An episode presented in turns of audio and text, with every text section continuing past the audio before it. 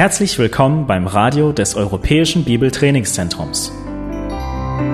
Unser Anliegen ist, dass der folgende Vortrag Sie zum Dienst für unseren Herrn Jesus Christus ermutigt.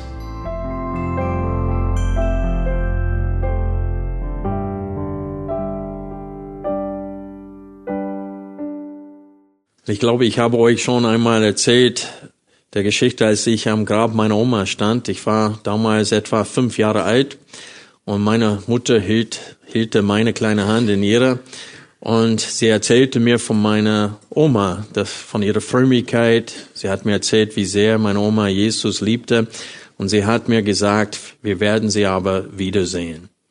Und in dem Augenblick schaute ich hoch auf meine Mutter und ich habe gefragt, aber was ist, wenn es keinen Gott gibt?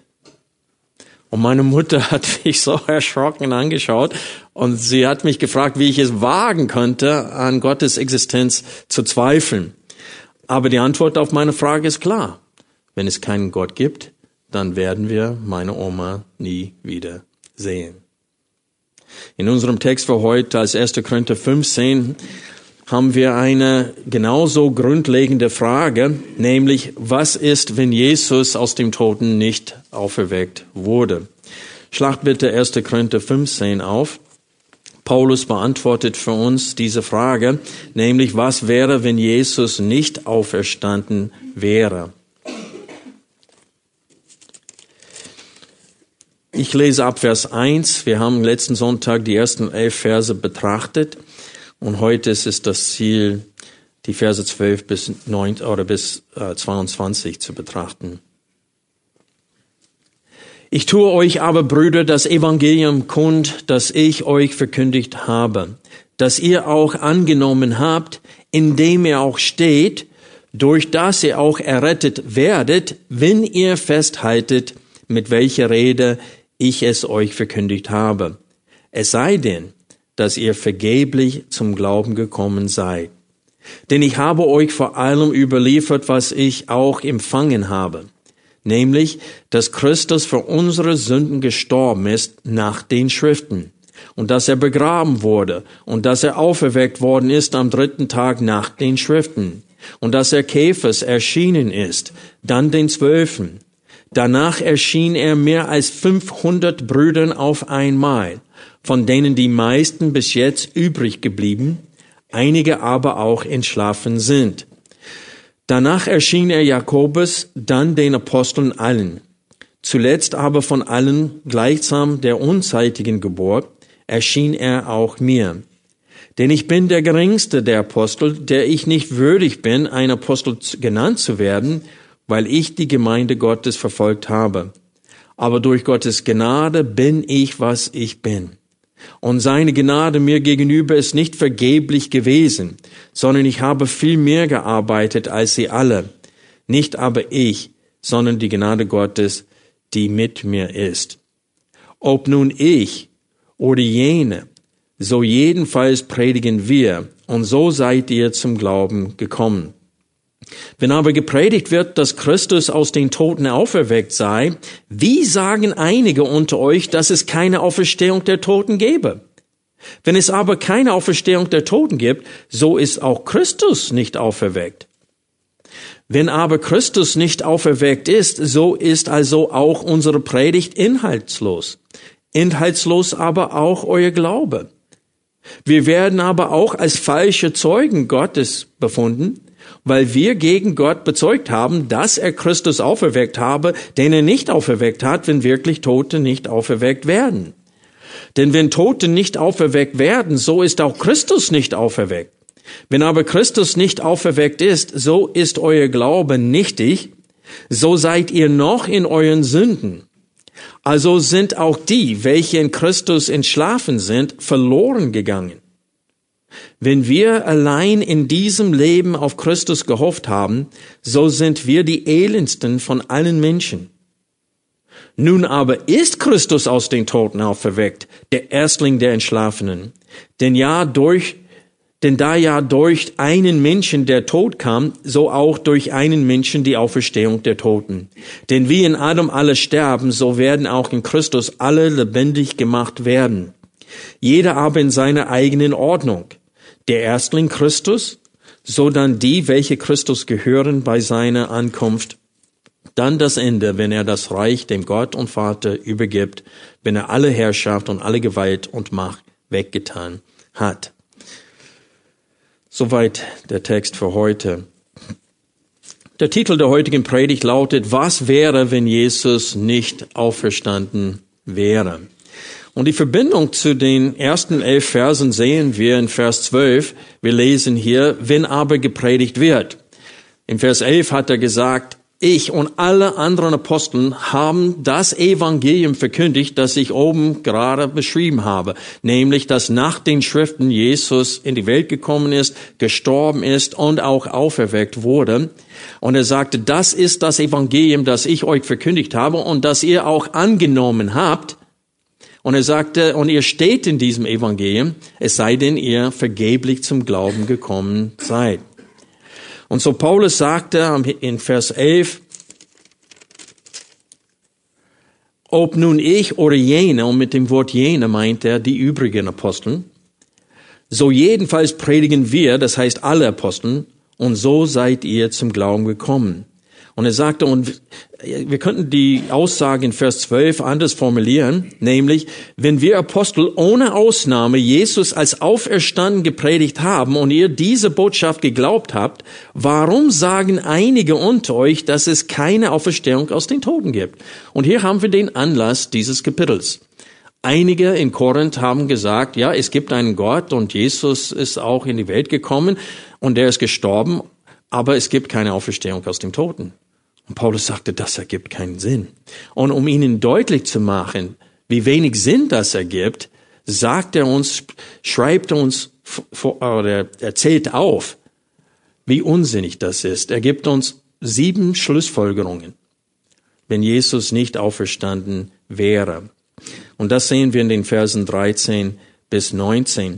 Und die grundlegende Schlussfolgerung wiederholt er in Vers 16, das heißt in Vers 13 und nochmal in Vers 16 sagt Paulus, und wenn Jesus nicht auferstanden ist, dann, äh, wenn es keinen Toten Auferstehung gibt, dann ist nicht mal Jesus auferstanden. Seht ihr das in Vers 13? Wenn es aber keine Auferstehung der Toten gibt, so ist auch Christus nicht auferweckt. Vers 16 nochmal, denn wenn Tote nicht auferweckt werden, so ist auch Christus nicht auferweckt. Und so die logische Schlussfolgerung ist, wenn es keine Auferstehung aus dem Toten gibt, dann ist, ist Jesus auch noch tot. Jesus ist nicht lebendig, der ist nicht unser hoher Priester, der zu Rechten des Vaters sitzt und sich verfindet für uns im Gebet. Der ist selber tot. Und er hat den Sieg über den Tod nicht errungen. Und jetzt sechs weitere Schlussfolgerungen folgen hier in diesen äh, Versen, die äh, basieren auf dieser Tatsache, wenn Jesus nicht auferweckt wurde, dann. Vers 14 haben wir die, diese erst, äh, den ersten Schlussfolgerung. Wenn aber Christus nicht auferweckt ist, so ist auch, also auch unsere Predigt vergeblich, vergeblich aber auch euer Glaube. Das ist Vers 14. Die revidierte Elberfeld der Bibel übersetzt das Wort vergeblich mit inhaltslos, weil das Wort in der Urschrift bedeutet auch leer, wenn etwas einfach leer ist. Und in dieser Hinsicht vergeblich. Also hier in Vers 14 betont Paulus, dass es vergeblich zu evangelisieren ist. Er sagte, unsere Predigt ist inhaltslos, unsere Predigt ist vergeblich. Warum sollen wir predigen, wenn Jesus nicht auferstanden ist? Und so, das ist das Erste. Es lohnt sich nicht zu evangelisieren. Wir haben keine gute Nachricht, wenn Jesus nicht auferstanden ist. Und dann sagt er, ist, euer Glaube ist auch vergeblich. Euer Glaube ist null und nichtig, wenn die Botschaft, die, äh, an, die, an die wir geglaubt haben, wenn sie inhaltslos ist. Dann habt ihr keine Hoffnung. Es bringt euch nichts. So, es lohnt sich nicht zu verkündigen und es lohnt sich nicht zu glauben sagt Paulus, wenn Jesus nicht aus den Toten auferweckt wurde. Die zweite Schlussfolgerung sehen wir in Vers 15. Wenn Jesus nicht auferstanden ist, dann sind die Apostel falsche Zeugen. Paulus sagte in Vers 15, wir werden aber auch als falsche Zeugen. Er meinte, wir Aposteln. Gottes befunden, weil wir gegen Gott bezeugt haben, dass er Christus auferweckt habe, den er nicht auferweckt hat, wenn wirklich Tote nicht auferweckt werden. Und so Paulus sagte, dann, dann begehen wir sogar eine Sünde bei der Verkündigung des Evangeliums, wenn Jesus nicht auferweckt wurde. Und eine dritte Schlussfolgerung sehen wir in, dem ersten Teil von Vers 17. Wenn aber Christus nicht auferweckt ist, so ist euer Glaube nichtig. Und hier verwendet Paulus ein Wort, das durchaus bedeutet ziellos. Es ist ohne Ziel. Das heißt, es ergibt keinen Sinn. Dieser Glaube hat kein Ziel, weil wenn wir glauben an Jesus in diesem Leben und sterben und das war's, was ist der Sinn unseres Glaubens? Wir können auch ungläubig durch das Leben gehen. Weil dann erwartet uns genau das, was den Ungläubigen erwartet. Es gibt keinen, kein Vorteil, Christ zu sein oder an Christus zu glauben, wenn er nicht auferweckt wurde. Und dann der Grund dafür sehen wir im zweit, in der zweiten Hälfte von äh, Vers 17. Wenn Jesus nicht auferstanden ist, dann sind die an ihm Gläubigen noch in ihren Sünden. Seht ihr das im Text? Wenn aber Christus nicht auferweckt ist, so seid ihr noch in euren Sünden. Und hier mit dieser Aussage bringt Paulus alles auf den Punkt hier. Wenn Jesus tatsächlich nicht auferweckt wurde, dann haben wir keine Hoffnung. Dann sind wir immer noch in der Stellung von Sünden. Dann sind wir immer noch in Adam. Deswegen später spricht er hier, stellt er diese Gegenüberstellung dar zwischen Adam und Christus als der zweite oder letzte Adam. Und er sagte, dann sind wir noch in Adam. Und die Auswirkungen des Sündenfalls gelten für alle Ewigkeit für uns. Wir sind immer noch in unseren Sünden. Wir sind nicht rein vor Gott. Wir haben auch keine Möglichkeit, um rein vor Gott zu werden. Wir sind ohne Hoffnung und stehen verdammt und bleiben verdammt für alle Ewigkeit, wenn Jesus nicht aus den Toten auferstanden ist. Und hiermit betont Paulus, wie zentral die Auferstehung Jesu Christi zu seinem Evangelium ist. Jesus ist nicht nur für unsere Sünden gestorben, sondern er wurde auch auferweckt. Also Paulus will sagen, dass es keine Vergebung der Sünden gibt, wenn Jesus nicht auferstanden ist. Und an dieser Stelle müssen wir die Frage stellen, warum reicht der Tod Jesu nicht? Denn das Gesetz verlangt, wer sündigt, soll sterben. Und wenn Jesus stellvertretend für uns gestorben ist, warum muss er noch auferstehen, damit das Geltung für uns hat? Und wir dürfen nicht vergessen, dass Jesus in die Welt gekommen ist, nicht nur um äh, unsere Schuld zu begleichen. Der ist in die Welt gekommen, um wiederherzustellen, was Adam, was durch Adam verloren gegangen ist. Gott hat das Ziel, uns zu seinen Kindern zu machen. Er will Gemeinschaft in aller Ewigkeit mit uns haben. Deswegen steht es mehrfach im Alten Testament, ich werde euer Gott sein, ihr werdet mein Volk sein und ich werde meinen Wohnsitz unter euch machen. Und wenn wir die Offenbarung lesen, sehen wir dieselbe Chronologie, die wir auch hier später in Kapitel 15 sehen, wo Jesus ist die erste, der Erste, der auferstanden ist, der ist der Erstling. Danach werden die auferstehen, die im Glauben an Christus gestorben sind bei seiner Wiederkunft. Und dann, nachdem er geherrscht hat, steht es am Ende, das heißt nach dem, äh, dem tausendjährigen Reich, wird es eine letzte und endgültige Auferstehung aller Toten, die gerichtet werden. Und Gott, und dann steht es in der Offenbarung, es wird neue Himmel und neue Erde geben und dann was passiert? Das neue Jerusalem kommt aus dem Himmel herab und Gott macht seinen Wohnsitz bei uns hier auf Erden. Und das ist Gottes Ziel in der Rettung. Er will den Tod besiegen. Er will die Auswirkungen des Sündenfalls beseitigen durch Christus. Und so ist reich nicht, dass Jesus stirbt. Der muss den Tod völlig besiegen, indem er auch aufersteht als Sieger über den Tod. Damit er auch weiterhin dafür sorgen kann, dass wir glauben und, und dass sein Tod nicht ohne Wirkung ist. Denn er betet für die Auserwählten Gottes als hoher Priester und er dient uns weiterhin, damit wir nicht aufhören zu glauben, nachdem wir zum Glauben gekommen sind. Und wir dürfen auch nicht vergessen, dass Jesus ein Lügner ist und damit ein Sünder und kann gar nicht an unserer Stelle sterben, wenn er nicht aufersteht. Denn Jesus hat selbst prophezeit, dass er auferstehen wird. Als die Juden ein Zeichen von ihm forderten, was hat er gesagt?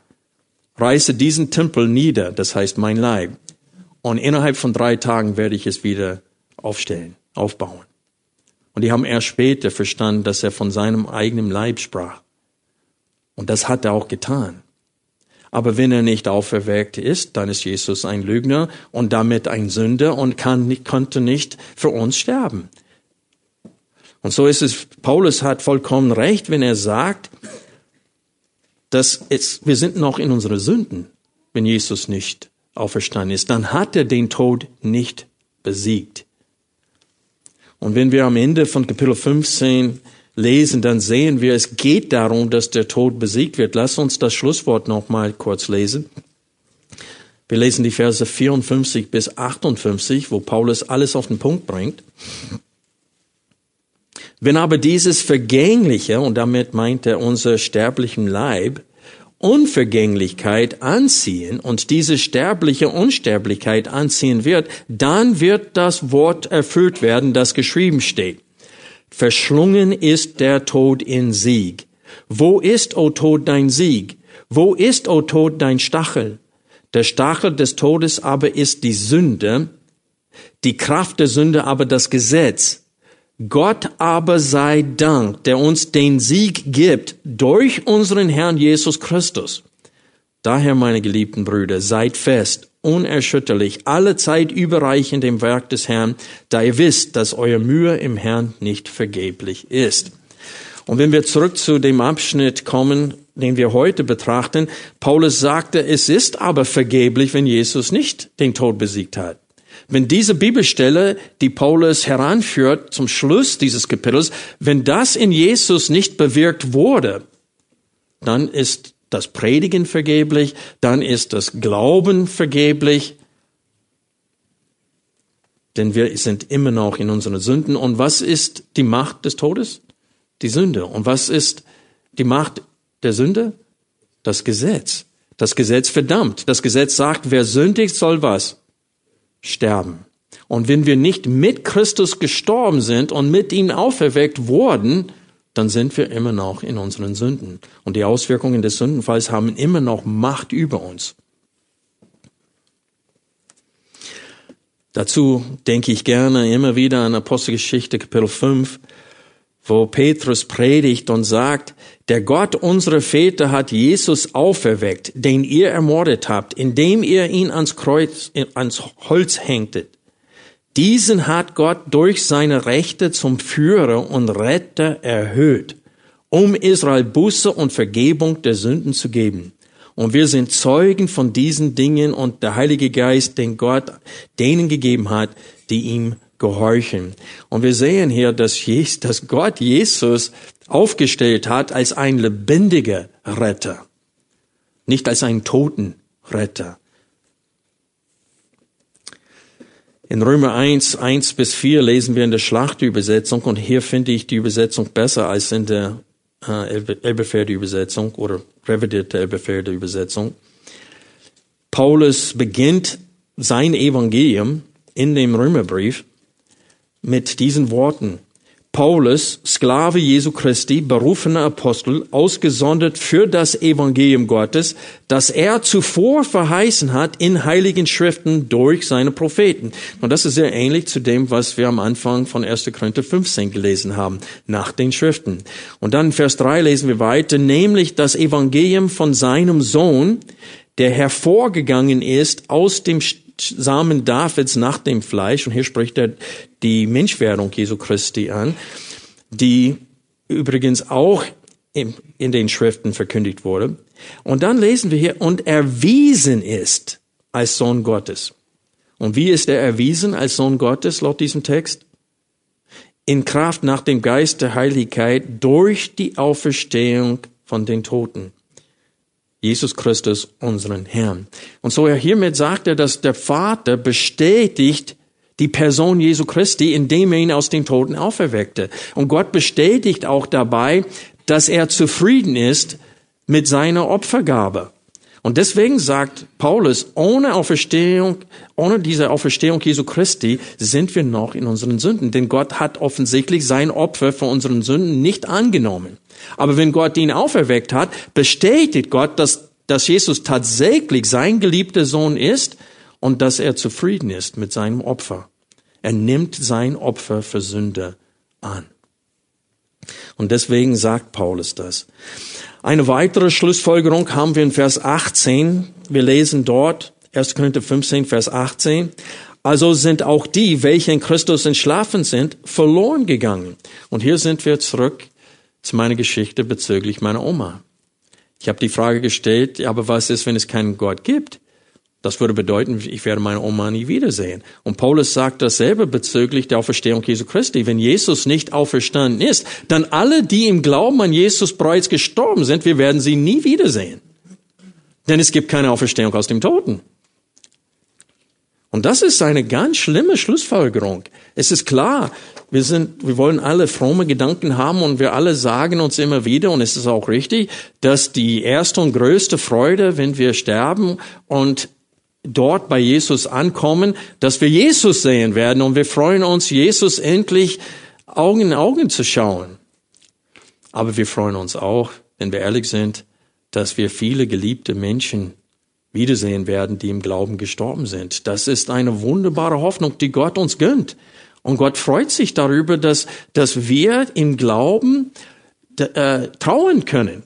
Paulus schrieb den Thessalonikern, er sagte, wir trauen aber nicht wie die Ungläubigen, als solche, die keine Hoffnung haben. Wir trauen, wenn Leute sterben, aber wenn sie im Glauben sterben, trauen wir nicht maßlos wie die Gottlosen, die keine Hoffnung haben. Wir haben einen starken Trost, wenn wir am Grab der Gläubigen stehen. Und ich muss ehrlich sagen, wenn ich eine Beerdigung predigen darf. Ich freue mich, wenn der Verstorbene gläubig war. Dann habe ich was zu sagen. Natürlich, wenn er nicht gläubig war, habe ich auch was zu sagen. Aber ich kann den Menschen keine Hoffnung machen. Ich kann sie nur warnen und sagen, wenn ihr, wenn ihr nicht glaubt, dann wird dasselbe euch passieren, was diesen ungläubigen Menschen passiert ist, der in Adam gestorben ist und nicht in Christus. Aber wenn dass ein geliebter Bruder oder eine geliebte Schwester im Herrn war, dann kann ich uns allen trösten, wenn ich predige, wenn wir alle am Grab stehen von einem verstorbenen Menschen, der im Glauben starb. Und das sagt Paulus. Er sagte, wenn Jesus nicht aus dem Toten auferweckt ist, dann werden wir die Menschen nie wiedersehen, die im Glauben gestorben sind. Und dann die letzte Schlussfolgerung sehen wir in Vers 19 wenn wir allein in diesem Leben auf Christus gehofft haben, so sind wir die elendst, elendesten von allen Menschen. Anders formuliert, wenn es nach dem Tod kein weiteres Leben mit Jesus gibt, dann sind wir Christen von allen Menschen auf Erden die am meisten zu bemitleiden. Warum sagt Paulus das? Ich hätte die Frage gar nicht stellen müssen zur Zeit des Paulus weil die Gemeinde hat so gelitten wegen ihres Glaubens. Als allererstes von den Juden und dann später von den Römern. In den ersten 300 Jahren des Christentums wurden die Christen regelrecht abgeschlachtet wegen ihres Glaubens. Wir leben in einer Zeit, in der wir noch einen kleinen Rest von Ansehen genießen als Christen, aber das verschwindet schnell. Und dann werden wir die Frage nicht mehr stellen müssen, warum sind wir Christen äh, zu bemitleiden, am meisten zu bemitleiden, wenn es keine Auferstehung aus den Toten gibt. Denn wenn du leidest für den Namen Jesus, dann weißt du ganz genau, was Paulus meint hier. Paulus hat alles entsagt, was er bisher in seinem Leben erzählt hatte. Der hat alles für Dreck geachtet, um Jesus zu haben und in ihm diese Gerechtigkeit, die vor Gott zählt, ewiges Leben bei Gott, und er sagte, wenn das aber nicht stimmt, dann vergeuden wir unserem Leben. Dann leiden wir umsonst. Unser Leiden ist vergeblich, sagt Paulus. Nicht nur der Glaube ist vergeblich, das Leiden ist vergeblich, weil was hat Jesus uns vergewissert? Er hat gesagt, wenn sie mich gehasst haben, werden sie euch auch hassen. Und wir leben das. Wenn, ihr, wenn du das jetzt heute nicht erlebst, dann ist es, weil du schweigst. Aber wenn du auf der Arbeit, wenn einer von seinen Lebensgefährten spricht und wenn du ihm sagen würdest, weißt du, dass das Sünde ist und dass Jesus wegen solcher Sünden am Kreuz sterben müsste, dann weißt du auf einmal, was Paulus hier meint. Du kannst sogar deine Arbeitsstelle verlieren deswegen. Es ist normal für Jesus zu leiden, wenn wir ihn tatsächlich bezeugen. Auch in der jetzigen Zeit. Und das ist, was Paulus meint. Er sagte, wenn wir allein in diesem Leben auf Christus gehofft haben, so sind wir die elendsten von allen Menschen. Deswegen sagt Paulus auch später in diesem Text, dann habe ich mit wilden Tieren in Ephesus umsonst gekämpft, wenn Jesus nicht auferstanden ist. Die Frage ist, warum will jemand an Jesus glauben, wenn man nur seinetwegen in dieser Welt leidet und dann in seinen eigenen Sünden stirbt, ohne Hoffnung und ewiges Leben? Und Paulus sagte, das ergibt keinen Sinn.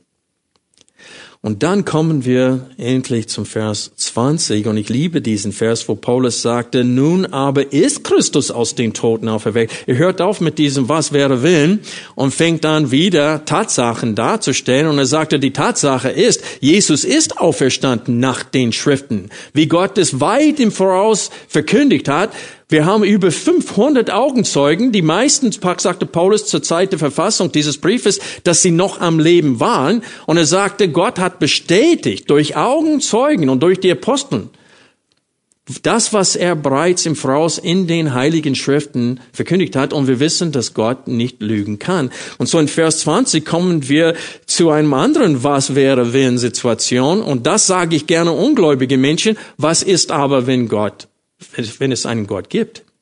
Was ist, wenn sein Sohn für deine Sünden gestorben ist und du lehnst das ab?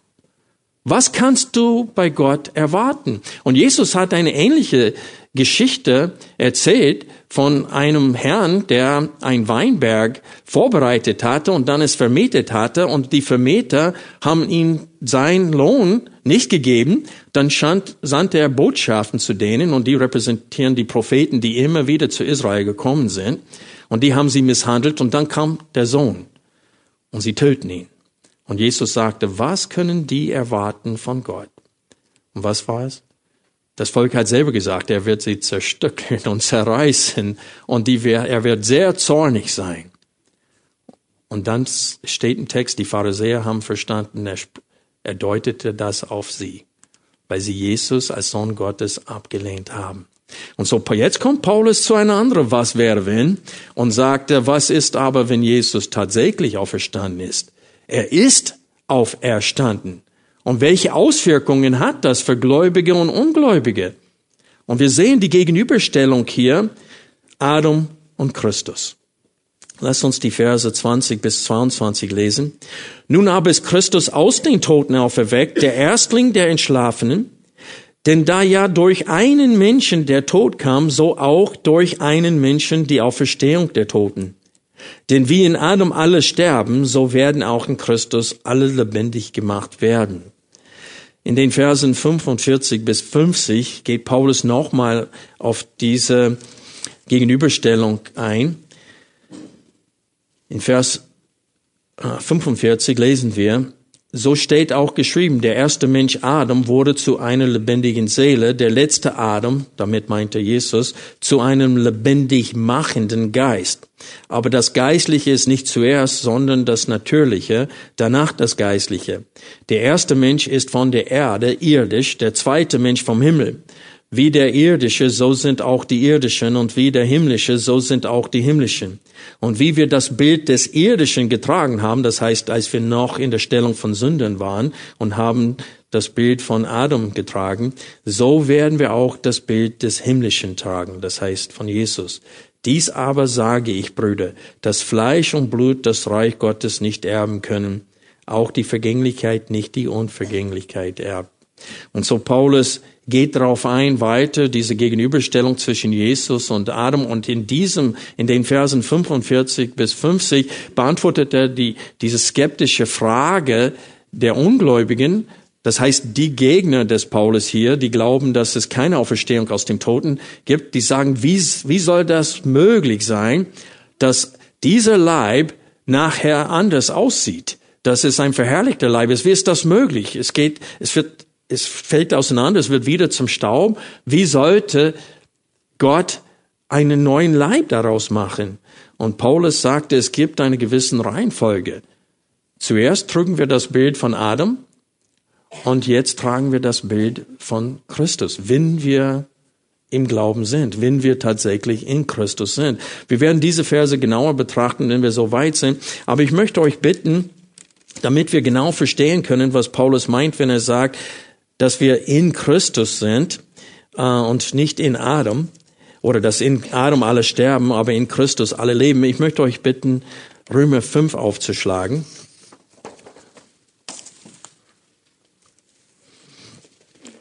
In diesem Kontext sagt Paulus fünfmal oder er formuliert dieselbe Aussage fünfmal unterschiedlich, wie wir es hier in unserem Text zweimal unterschiedlich haben, aber in Römer 5 formuliert er dieselbe Aussage fünfmal.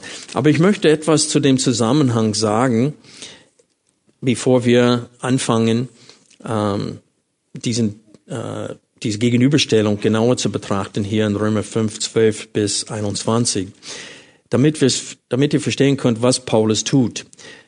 In den in Römer 1, 18 bis 20 betonte Paulus, dass alle Menschen ohne Ausrede sind vor Gott und jeder Mund ist verstopft und jeder Mensch als Sünder steht überführt und würdig des Todes. In den ersten drei Kapiteln will Paulus betonen, dass auch wir Juden sind große Sünder in Gottes Augen, nicht nur die Heidenvölker. Denn wir haben alle Vorrechte gehabt, genossen, wir haben die Propheten, wir haben die Schriften, wir haben das Gesetz und dennoch unseretwegen wurde Gottes Name gelästert unter den Nationen, weil wir, obwohl wir so viele geistliche Vorteile hatten, äh, immer wieder den Götzen der Nationen nachgelaufen sind. Und dann in Römer 3, 21 bis 26 betont Paulus die Notwendigkeit der Menschwerdung und des Sterbens Jesu Christi, denn Gott kann nicht gerecht sein und gleichzeitig unsere Sünden unter den Teppich kehren. Jede Sünde muss bestraft werden. Und der Lohn der Sünde ist der Tod, wie es in Römer 6, Vers 23 steht. Und Jesus, muss, Jesus musste, ein sündloser Mensch, musste an der Stelle von sündigen Menschen sterben. Und das hat Paulus erklärt da äh, am Ende von Römer 3. Und dann in Römer 3, 27 bis Kapitel 4, Vers 25 beweist Paulus, dass die Rechtfertigung auch für die Heiden ist, nicht nur für die Juden. Jesus ist nicht gekommen, nur für die Juden zu sterben, sondern auch für die aus den Nationen. Und er wollte betonen, dass die Rechtfertigung allein aus Glauben geschieht und nicht aus Werken. Und dann in Römer 5, 1 bis 11 betont Paulus das Ergebnis der Rechtfertigung aus Glauben. Er sagte, wir haben Frieden mit Gott, wir sind durch das Blut Jesu Christi mit seinem Vater versöhnt. Und jetzt ab Kapitel 5, Vers 12 betont Paulus, wie die Rechtfertigung funktioniert. Denn die zentrale Frage hier ist, wie funktioniert das? Wie kann die Tat eines einzigen Menschen stellvertretend für viele anderen Menschen wirksam sein? Und wie erklärt Paulus das in diesem Zusammenhang? Indem er zeigt, wie Adam stellvertretend für die ganze Menschheit wirkte, als er gegen Gott rebellierte. Und so Paulus will hier in diesem Abschnitt sagen, dass alle Menschen gestorben sind, physisch und auch geistlich, weil sie mit Adam gesündigt haben. Und das ist eine Wahrheit, eine Tatsache, die viele Menschen nicht wahrhaben wollen. Aber Paulus stellt einen Vergleich zwischen Adam und Jesus dar. Er beweist, dass die Sünde durch den einen Menschen Adam in die Welt gekommen ist und durch diese eine Sünde der Tod. Und Paulus argumentiert, dass der Tod zu allen Menschen durchgedrungen ist, weil alle in Adam gesündigt haben. Paulus will beweisen, dass alle Menschen unter der Herrschaft der Sünde und des Todes durch die eine Übertretung Adams sind, damit er betonen kann, dass alle Gläubige durch die eine gehorsame Tat Jesu Christi am Kreuz auch mit ihm gestorben sind und dadurch von der Macht und der Strafe der Sünde befreit sind. Ich staune immer wieder neu, wie wenig Christen den Begriff Rechtfertigung verstanden haben. In Römer 8 Vers 1 steht es, es gibt keine Verdammnis für die, die in Jesus Christus sind. Und dann erklärt er, dass das, was das Gesetz machtlos war zu tun, tat Gott. Das Gesetz kann nur verdammen, es kann nicht retten. Das Gesetz sagt, wer sündigt, soll was? Sterben. Und das ist die Rechtsforderung. Paulus spricht in Römer 8, Vers 4 von einer Rechtsforderung, nicht Einzahl. Das Gesetz fordert viel am Gehorsam. Aber als Strafe, endgültige Strafe für die Sünde ist letztendlich der Tod. Und auch der geistliche Tod ist damit gemeint, weil Paulus spricht hier von Verdammnis, nicht nur vom Sterben. Und so, wir müssen verstehen, das Gesetz fordert, wer sündigt, muss sterben. So die Frage ist, wie kann Jesus für uns sterben? Wie kann er die gesamte Menschheit repräsentieren bei seinem Tod am Kreuz? Und Paulus erklärt das, indem er diesen Vergleich darstellt und sagt, genau wie Adam uns alle repräsentiert hat. Aber es gibt viele Christen oder viele Menschen auf Erden, die es nicht wahrhaben wollen, dass wir tatsächlich in Adam gesündigt haben. Aber wir müssen begreifen, Gott muss nicht uns allen einzeln in den Garten von Eden stellen, um zu sehen, wie wir uns entscheiden würden. Und das ist absolute Arroganz zu, behaupten, ich hätte möglicherweise eine andere Entscheidung getroffen, als Adam getroffen hat. Wir hätten genau dieselbe Entscheidung getroffen. Und so, wenn wir Römer 5, Vers 12 lesen hier, sehen wir, dass wir müssten mit Jesus sterben.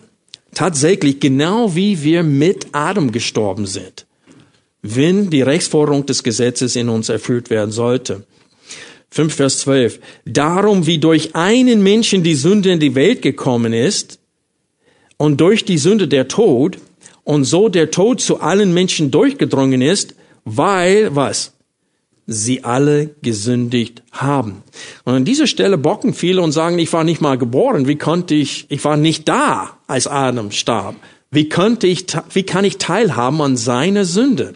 Aber Paulus beweist es ab Vers 13, in den Versen 13 und 14, indem er argumentiert, denn bis zum Gesetz war Sünde in der Welt. Und er meint bis zum Gesetz Mose. Sünde aber wird nicht zugerechnet, wenn kein Gesetz ist. Aber der Tod herrschte von Adam bis auf Mose, selbst über die, welche nicht gesündigt hatten in der Gleichheit die Übertretung Adams, der ein Bild des Zukünftigen ist. Das heißt, ein Bild Jesus, der später kommen sollte, ist. Was meint Paulus hiermit? Seine, sein Argument ist sehr einfach zu verstehen. Gott hat in 1. Mose 2, Vers 17 gesagt, im Garten von Eden, wenn ihr von diesem Baum isst, werdet ihr mit Sicherheit sterben. Und bis Moses kam, gab es nicht so einen Befehl. Wenn ihr dies oder jenes tut, werdet ihr mit Sicherheit sterben. Erst als Moses kam, dann gab es viele solche Befehle. Wer sowas tut, muss getötet werden. Wer sowas tut, muss getötet werden, muss sterben. Aber zwischen Adam und Moses sind hunderte von Jahren und alle, die lebten zwischen diesen beiden Männern, sind gestorben. Und er sagte, und Sünde wird keinem zugerechnet, wenn es kein Gesetz gibt. So an welchem Gesetz starben alle diese Menschen? Welches Gebot haben sie dann übertreten? Es gab nur dieses, das eine Gebot. Wenn ihr von diesem Baum isst, werdet ihr mit Sicherheit sterben. Und damit betont Paulus, wir sind an derselben Sünde gestorben. Alle Menschen, die Adam begangen hat. Und so Adam repräsentierte die gesamte Menschheit, als er ungehorsam war. Und er hat uns alle in die Stellung von Sünden versetzt, so dass alle seine Nachkommen davon betroffen sind. Und wir sehen auch den geistlichen Tod sofort, weil welch, der erste Sohn von Adam und Eva ist der erste Mörder gewesen. Der hat seinen Bruder Kain, äh, Abel getötet. Und so wir sehen die Auswirkungen des Sündenfalls auch am Verhalten des Menschen, seinen Mitmenschen gegenüber.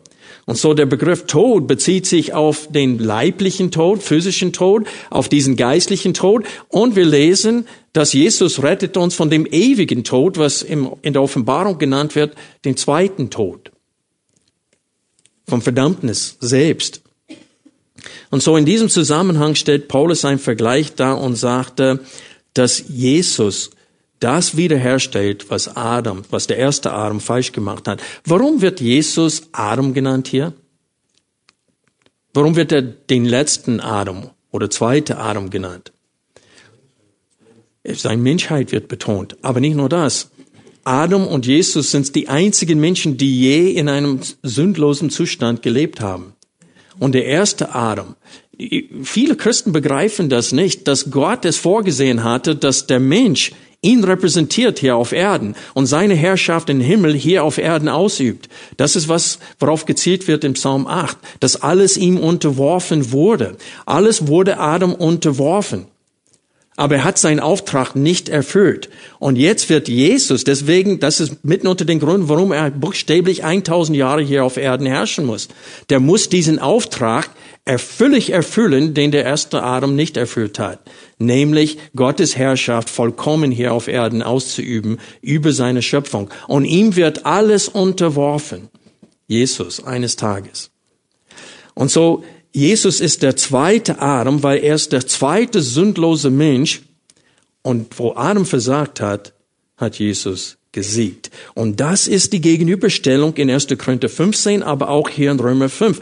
Und was in zweimal formuliert wird, unterschiedlich formuliert wird in 1. Korinther 15, wird hier fünfmal unterschiedlich formuliert. Die erste Formulierung haben wir in Vers 15, wo es steht, aber es verhält sich mit der Gnadengabe nicht wie mit der Übertretung. Denn wenn durch die Übertretung des einen, das heißt Adam, die vielen verstorben sind, wie viel mehr ist die Gnade Gottes und das Gnadengeschenk durch den einen Menschen Jesus Christus in überströmendem Maß zu den vielen gekommen. So, wir haben eine Gegenüberstellung hier und er sagte, inwiefern diese beiden Taten sich unterscheiden. Eine Tat, viele Sünden. Eine Tat, viele Sünden werden zugedeckt. Durch eine Übertretung sind viele gestorben. Durch ein Gnadengeschenk ist die Gnade Gottes in Übermaß zu vielen gekommen. Die zweite Formulierung betont auch, inwiefern das, was Jesus tat, anders ist. Und es verhält sich mit dem Geschenk nicht so, wie mit dem, was durch den einen kam, der sündigte. Denn das Urteil führt aus der einen Übertretung zur Verurteilung, das heißt Verdammnis. Die Gnadengabe aber führt aus vielen Übertretungen zur Rechtfertigung.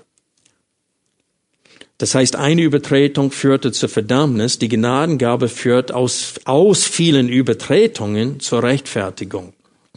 Und die dritte Formulierung haben wir in Vers 17. Denn wenn durch die Übertretung des einen der Tod durch den einen geherrscht hat, so werden viel mehr die, welche den Überfluss der Gnade und der Gabe der Gerechtigkeit empfangen, im Leben herrschen durch den einen, Jesus Christus. Und so in Adam alles sterben, in Christus alles leben. Und er sagt das immer wieder aus hier, dieselbe Wahrheit, die wir gerade vorhin in 1. Korinther 15 gelesen haben. In Adam alle sterben, in Christus alle leben. Die vierte Formulierung haben wir hier in Römer 5, Vers 18. Also, wie nun durch die Übertretung des einen die Verurteilung oder Verdammnis für alle Menschen kam, so kommt auch durch die Gerechtigkeit des einen für alle Menschen die Rechtfertigung, die Leben gibt. Freunde, es ist wichtig, dass wir, dass wir begreifen, dass Gott von drei Kategorien vom Tod spricht. Und Jesus rettet uns von allen drei, von dem physischen, von dem geistlichen und von diesen endgültigen Tod, Verdammnis. Wir lesen immer wieder hier, er rettet uns von Verdammnis, von dem ewigen Zorn Gottes. Und die fünfte Formulierung haben wir in Vers 19, denn wie durch des einen Menschen Ungehorsam die vielen in die Stellung von Sündern versetzt worden sind, so werden auch durch den Gehorsam des einen die vielen in die Stellung von Gerechten versetzt werden. Das, was Paulus hier fünfmal formuliert hat, haben wir zweimal formuliert in 1. Korinther 15 und ich möchte euch bitten, 1. Korinther 15 nochmal aufzuschlagen. Paulus sagt hier, nachdem er betont hat, dass Jesus der Erstling der Entschlafenen ist, und das wird später ähm, klar in Vers äh, 23, wo steht, der Erstling Christus, das heißt, Jesus ist der Erste mit einem äh, verherrlichten Leib. Äh, aufzustehen. Und wir lesen hier in Vers 21, denn da ja durch einen Menschen der Tod kam, so auch durch einen Menschen der Auferstehung der Toten. Das ist die erste Formulierung hier. Und dann in Vers 22 die zweite. Denn wie in Adam alle sterben, so werden auch in Christus alle lebendig gemacht werden. Na, viele denken, da Adam die gesamte Menschheit repräsentierte bei seiner Tat, dass Jesus auch dann alle rettet durch seinen Tod am Kreuz. Auch wenn Menschen nicht glauben. Das ist diese Allversöhnungslehre, dass alle Menschen irgendwann mal gerettet werden, weil Jesus, dass sein Tod wirksam war, auch für die, die nicht glauben. Aber das ist Unsinn in dem Zusammenhang. Erstens in Römer 5, Vers 17 wird es beschränkt ähm, auf die, die diese Gnadengabe empfangen haben. Und es wird nicht auf alle Menschen übertragen dann sehen wir zweitens, dass der Zusammenhang des gesamten Römerbriefes und des gesamten 1. Korintherbriefes machen deutlich, dass nur die, die glauben, vor Gott gerecht werden. Das heißt, der Mensch muss in Anspruch nehmen für sich, was Jesus für ihn getan hat, sonst ist er immer noch in Adam. Es muss etwas geschehen, dass der Mensch von in Adam zu in Christus äh, bewegt oder versetzt wird, und das ist der Glaube an Jesus Christus. Und die Schrift lehrt, dass Gott diesen Glauben, diesen rettenden Glauben seiner Auserwählten schenkt, so dass sie dann zum Glauben kommen und Buße tun und umkehren von ihren Sünden und Gott schenkt ihnen ewiges Leben. Und wir sehen auch, wenn wir 1. Korinther 15 nochmal aufschlagen, sehen wir gleich in Vers 4, dass der Glaube notwendig ist, weil es steht hier, in Vers 2, Entschuldigung, hier steht, durch das ihr auch errettet werdet, wenn ihr festhaltet, mit welcher Rede ich es euch verkündigt habe, es sei denn, dass ihr vergeblich zum was? Zum Glauben gekommen seid. Und dann möchte ich betonen, dass hier in 1. Korinther 15, Vers 21 und 22 spricht es davon, dass wir in Adam oder in Christus sind. Und das ist eine Stellung, ein geistlicher Zustand. Du bist entweder in Adam oder in Christus, aber du kannst nicht in beiden sein. Und das ist etwas, das sehr, sehr wichtig ist für die Menschen zu begreifen. Auch für uns als Eltern. Wir haben Kinder, die möglicherweise noch nicht in Christus sind, sondern immer noch in Adam sind und immer noch unter der Auswirkungen des Sündenfalls stehen. Und jeder Mensch ist entweder in Christus oder in Adam. Und die, die in Adam sind, die gehen verloren für alle Ewigkeit, die sind verdammt, bleiben auch verdammt und werden eines Tages in den Feuersee für alle Ewigkeit geworfen. Das ist der zweite Tod, sagt Jesus. Wenn wir Epheser 1 lesen, Zigmal steht es in ihm, in Christus, in dem Geliebten, in ihm, in ihm, in ihm. Was meint Paulus, wenn er sagt, dass wir in Christus sind? Das ist der Ort der Sicherheit. Stellt euch vor, dass eine Plage herrscht hier auf Erden und dass nur die, die geimpft wurden, es überleben. Alle, die ohne Impfung da sind, die sterben sofort. Und Paulus sagte, die, die in Christus sind, sind völlig geschützt Warum? Weil das Gesetz keine Macht über ihnen hat. Das ist, was Rechtfertigung äh, äh, ist. Gott, wenn Gott uns rechtfertigt, es heißt, dass er das, was das Gesetz verlangt hat, in uns bewirkt hat. Weil in Römer 6 steht es, dass wir mit Christus gestorben sind. Genau wie wir mit Adam gesündigt haben, wir sind mit Christus gestorben, so dass wir tatsächlich gestorben sind. Und das Gesetz kann uns nicht mehr verdammen. Deswegen ist es unmöglich, dass das Heil verlierbar sei, wie viele es lehren, weil wenn du einmal gestorben bist mit Christus zu dem Gesetz, dann ist diese Rechtsforderung des Gesetzes bereits in deinem Leben erfüllt. Nämlich, wer sündigt, soll sterben. Du bist gestorben. Also das Gesetz hat keine Macht über uns mehr. Deswegen in Römer 6, Vers 15 stellt Paulus die Frage da, sollen wir weiter in der Sünde leben, weil wir nicht mehr unter Gesetz sind, sondern unter Gnade stehen? Das sei ferne, sagt Paulus. Aber die Tatsache ist, wenn wir glauben an Jesus, sofort werden wir vor Gott gerechtfertigt und wir sterben tatsächlich mit Christus. Sein Tod und seine Auferstehung wird uns zugerechnet. Nicht nur seine Gerechtigkeit. Und die Rechtsforderung Einzahl des Gesetzes wurde in uns erfüllt, weil wir mit Christus gestorben sind. Und so genau wie wir in Adam starben, sterben wir in Christus, durch den Glauben an Christus, sterben wir zu dem Gesetz und das Gesetz kann uns nicht mehr verdammen. Es ist, wenn einer hier mit 300 kmh auf der B4 fährt und gegen einen Baum fährt, ist er tot. Werden die Polizei, wenn sie ankommen, ihnen einen Strafzettel schreiben? Nein. Der ist tot dem Gesetz gegenüber. Die, die haben keine Macht mehr über ihn. Und in diesem Fall, es, es wurde erfüllt durch Christus, was Gott verlangt. Alle, die sündigen, müssen sterben. Und das ist, was es heißt, in Christus zu sein. Wir sind geschützt. Das Gesetz kann uns nicht mehr verdammen. Und deswegen steht es in der Schrift, ihr seid gerettet.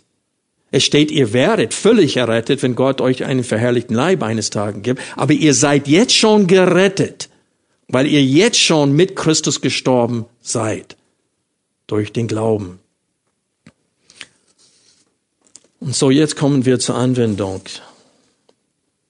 Jesus ist auferstanden und wir werden alle eines Tages vor ihm stehen. Gott hat durch seine Auferstehung ihn als Richter dieser Welt bestätigt, sagt Paulus in der Apostelgeschichte, in einer Predigt. Und alle Menschen werden vor ihm stehen.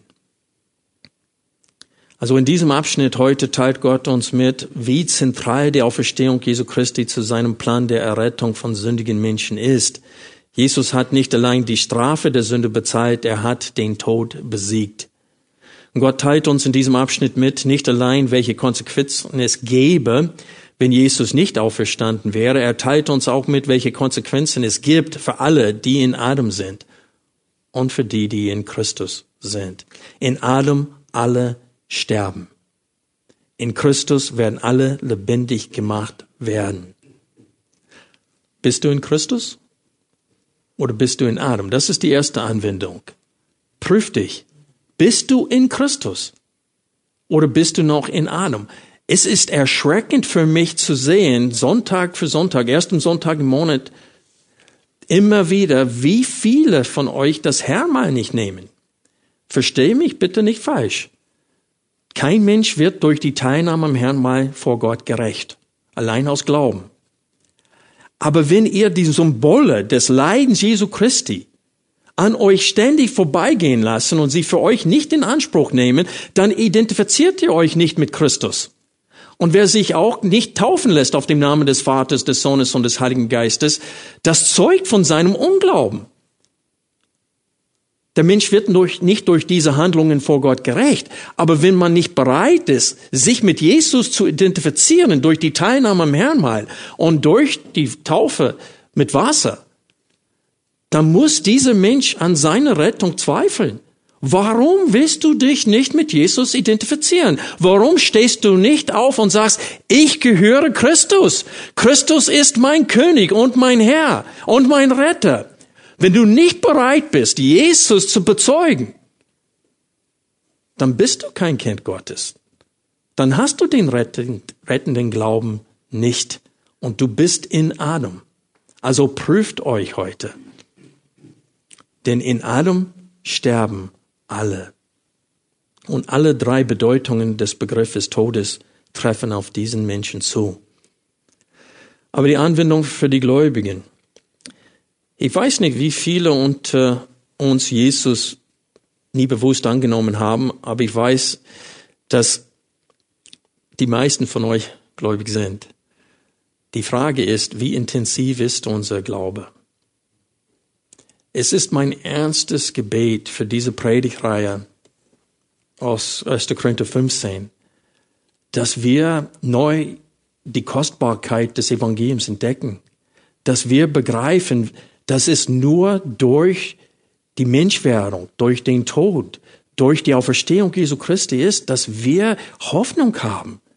Das muss zentral sein zu jedem Tag, zu jedem Gedanken. Aber wir leben nicht in, im Licht dieser Wahrheit öfters. Deswegen sind wir depressiv und kraftlos, weil wir nicht in, in diesem Sieg Jesu Christi leben. Wir beanspruchen für uns nicht die Hoffnung, die wir in Christus haben. Und wir versagen, wir versäumen es, anderen von Jesus zu erzählen. Wir sind nicht mehr von dieser Botschaft begeistert. Ich, ich sage das über mich selber aus. Früher, wenn ich irgendwo fliegen musste, habe ich vorher gebetet, Herr, platziere du mich genau, wo du mich im Flieger haben willst. Jetzt will ich einen Gangplatz haben. Und bei, der Rückflug, bei dem Rückflug habe ich keinen Gangplatz bekommen. Ich saß zwischen zwei Frauen, ältere Damen, und beide müssten das Evangelium hören. Und beide haben es auch gehört.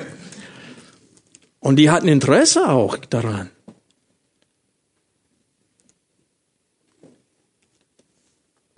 Freunde, wir als gläubige Menschen müssen uns auch täglich prüfen, ist das Evangelium mir immer noch kostbar? Ist es für mich eine große Sache, in Christus zu sein? Und es ist mir auch wichtig, dass die, die ich kenne, die nicht in Christus sind, ist es mir wichtig, dass sie dann eines Tages in Christus werden. Das hat große Auswirkungen für die Kindererziehung. Denn wenn meine Kinder nicht gläubig sind, dann ist es nicht mein Ziel, dass sie mich nicht nur blamieren, wenn sie durch ihren Auftreten. Mein Ziel ist es, dass sie Gott nicht blamieren, dass sie eines Tages Gott gehören. Und dann ist nicht mein Ziel, dass sie einfach gehorsame Kinder sind sondern dass sie Gott gegenüber gehorsam sind. Und dass sie auch in Christus sind. Sonst, wenn die Menschen, die wir lieb haben, sterben und nicht im Glauben sind, dann haben wir nicht die Hoffnung, sie wiederzusehen.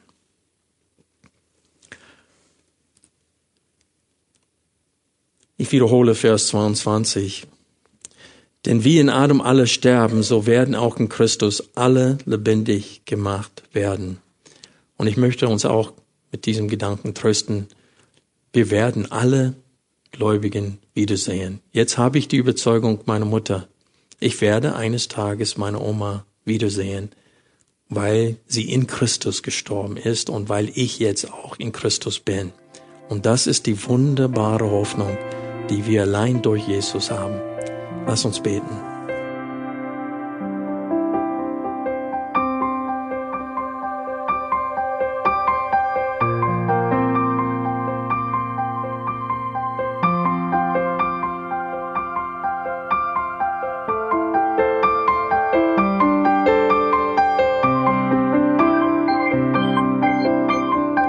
Alle Vorträge unseres Programms, Bücher, DVDs und vieles mehr können Sie bei uns unter www.shop.ebtc.org erhalten.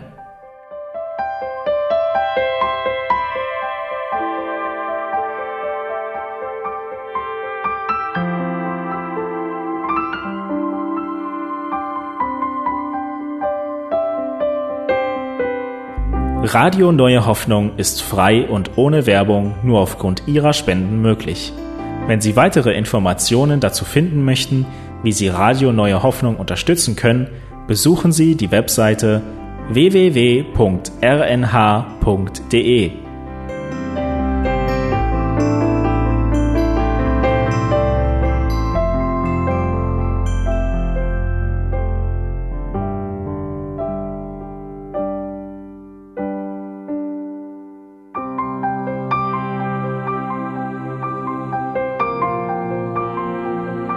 Die Sendezeiten des EBTCs sind Montag, Mittwoch, Freitag und Samstag jeweils von 10 bis 11 Uhr.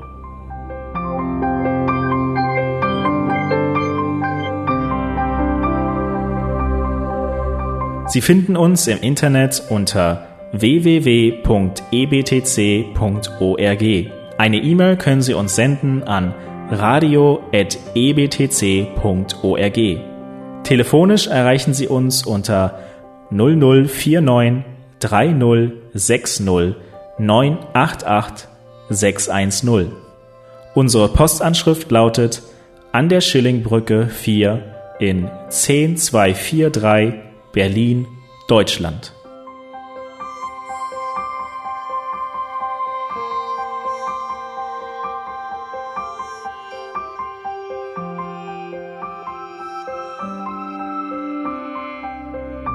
Auf Wiederhören und bis zum nächsten Mal beim EBTC Radio.